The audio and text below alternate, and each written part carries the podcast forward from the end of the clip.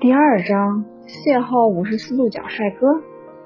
整一天，我们在浪漫的鼓浪屿没干一件浪漫的事儿。从日光岩到鳞次栉比的洋房，从梳妆花园到屹立不倒的正常工像，因为心怀愧疚，都没好好玩。唯一能让我觉得不枉此行的，就是海底世界，可也照样乌龙了。展厅里花里胡哨的海底生物十分吸引眼球，尤其是极度缠绵的接尾鱼，在斑斓灯光掩遮掩下，闻着那叫一个难舍难分。多热闹的场面啊！从没见过这样群体活动，果真是大开眼界。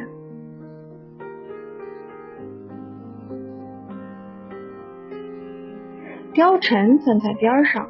十分不屑，可也倾着身子凑过来。我正看得如痴如醉，他突然淡定地说：“他们其实是在搏斗。”我转脸看着他，怎么可能？谁会变态到用嘴打架？他用惯常的博学态度教育我：“没事儿，多看报，少睡觉。”我第一千零一次。彻底败给他了。两位这边看，不知是谁跟我们打招呼，本能应声望过去，可差一个闪光灯，我们莫名其妙被人侵犯了肖像权。于是，我略显江湖气息浓重的朝那个拿着照相机的人问道：“嘿，在哪照上的？”对面的小伙子拱着手里的照相机说：“海底世界新活动，情侣参观，拍照留念，不要钱的。”他拼命摇着手，表示自己不是偷窥狂。接着非让我看照片，还说两位真是上相，男才女貌，豺狼虎豹。他似乎被我吓唬住，有点语无伦次。他来回指着水族箱和我们，连忙说：“接吻鱼，你们，你们接吻鱼，相亲相爱。”余光似瞥见貂蝉的嘴角微微抽了几下，实在没忍住，我笑得惊天动地。小伙子满头雾水，打量着我。我语重心长的劝道：“哥们儿，多看报，少胡闹。”于是，小伙子的嘴角也抽了抽。离开海底世界之前，人家还是把照片送给我们了。貂蝉自然是看不上的，我只好勉为其难的收了起来。事后，我背地里看过几次，除了不是相亲相爱的主题，其他真心还不错，特别是貂蝉帅到毫无天理的脸。在七彩灯光下，竟然十分立体，仿佛上素描课时万众瞩目的石膏像。真正头疼的是去酒店的路上，我终于坦白，连身份证也被偷了。言下之意就是只能寄居在貂蝉的房间。他的表情好像我要非礼他似的。其实我对他真没非分之想。要是有，也必定等不到现在。说起来，他还是个有品格的绅士，自己睡沙发，把床给了我。毕竟没有和楚爸爸以外的男人大半夜还同处一室，总觉得睡不安稳。他听见我不停翻身，便小声吹起了口哨，是我喜欢的《Moon River》。脑海里渐渐浮现出奥黛丽·赫本单薄的身影，还有片中角色对理想归宿执着不舍的坚韧微笑。本来是要睡着了，可我突然想到了什么，在暗地里小声说：“貂蝉，你交个女朋友吧。”他的口哨声戛然而止，我静静躺在床上。等待他的回答，结果他一言不发，我只好问貂蝉：“你睡着了吗？”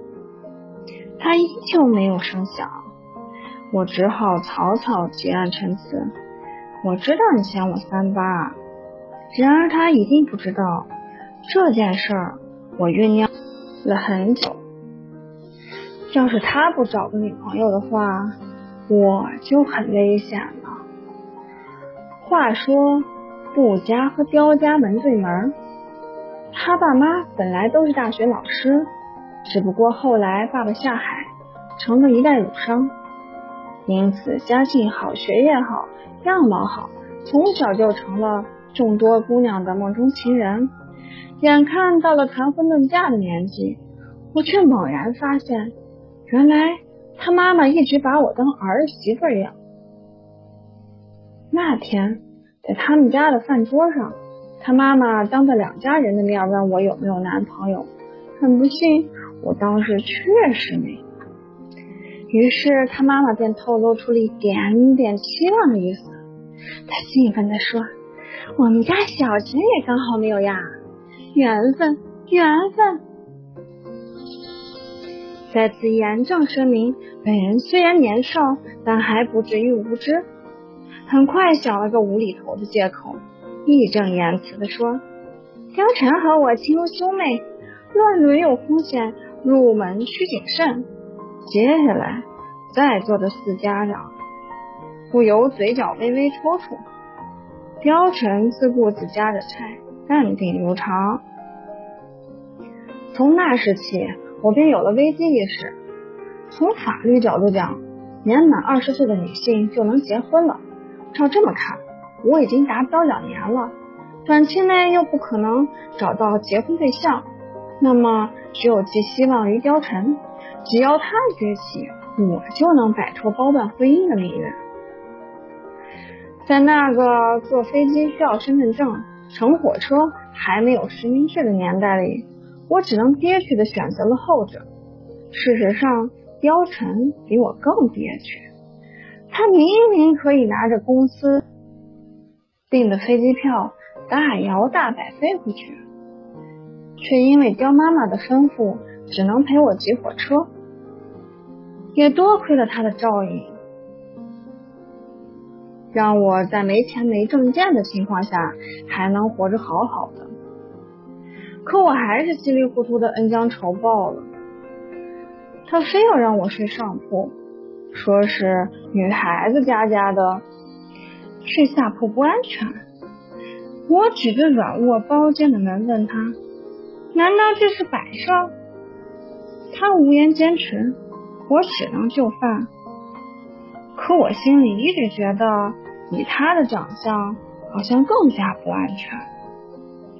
坐火车是件无聊且辛苦的事儿，我经常在几个车厢的走道来上窜来窜去，可还是闷得连青春痘也长出来了。苦于水树区人满为患，只能寻寻觅觅。好不容易在两个车厢之间的过道上找了个类似于镜面的物体，凑近一看，才发现是刻在金属片上的安全须知。顾不得许多，趁着没人将就着解决了面子问题，便又继续开始晃悠。终于，我有了意外收获，忘了是下午几点。忘了是哪两节车厢的交界处，反正是个抽烟区。百无聊赖的我发现一位长相颇为赏心悦目的男子，他穿着一身黑，一边耳朵上还有个醒目的耳钉，脚边是装着吉他的袋子，整个人懒懒的靠在铁皮墙壁上，细长的手指夹着香烟。吞云吐雾赛神仙，原来是个颓废的摇滚青年。不久后，他似乎察觉了我的存在，转头看着我，就连刘海下面隐着的眸子也那么动人。他从口袋里掏出烟盒，慵懒的问：“要吗？”瞬间只觉得尴尬不已。慌忙逃窜起来，还时不时回头望望，心里难免激动。